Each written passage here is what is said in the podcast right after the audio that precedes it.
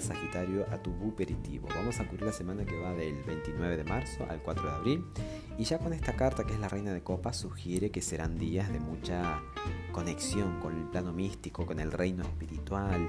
Eh, tal vez se, se, potencie en esos sentidos. Eh, puedas tener la posibilidad de desarrollar la intuición. Incluso acá en la foto vemos a la reina que tiene un pez en la mano y el pez representa el mundo subconsciente.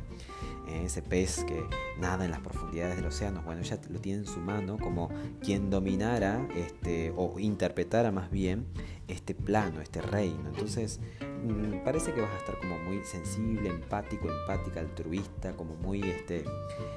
Eh, o sea, por un lado sensible y empático, pero por otro lado también inteligente emocionalmente. ¿eh? No, no como esta es una reina, entonces claramente las emociones no la, no la dominan a ella. Ella de hecho es al ser una reina es la energía que desarrolla el elemento, o sea, tiene la capacidad de poder este, perfeccionar esto del plano de las emociones, del agua. ¿eh?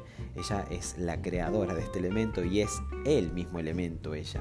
Y como decía, ¿no? Entonces es como que toda la conexión, toda la empatía, todo el altruismo, pero con cierto control, dominio, eh, inteligencia, cierta, eh, cierto relajo incluso. No, no reniega, no sufre, es como que es muy... No se asusta, es muy esa es la palabra, es muy responsable de lo que siente. Me gusta describirla porque tal vez puedas, este, como es la que representa tu semana, tal vez eh, sean los temas que trabajes, ¿no? el consejo que salió es el 4 de oros. Acá es otra cosa. Esta es una carta que puede representar ciertos apegos. Y tal vez te des cuenta, em, te des cuenta que, estás con apegos y en todo caso el consejo que te da el 4 de oros es eso, que entiendas que todo lo que hay ahora que tenés en, la vida es como prestado y que en todo caso perfeccionar o trabajar mucho más la parte este, del mundo subconsciente o espiritual, que es lo que si se tuviera que heredar algo, o si, tuviéramos, si nos tuviéramos que llevar algo, es esto, ¿no? Eh, acá es como cierto apego, cierta dependencia, como cierta reticencia a ceder algunas cosas, pero parece que el camino que te va a llevar este, la vida por digamos, estos días eh, es eso, por desarrollar un poco la, inteligencia de esta reina. ¿eh? Es como que lo que puedo leer.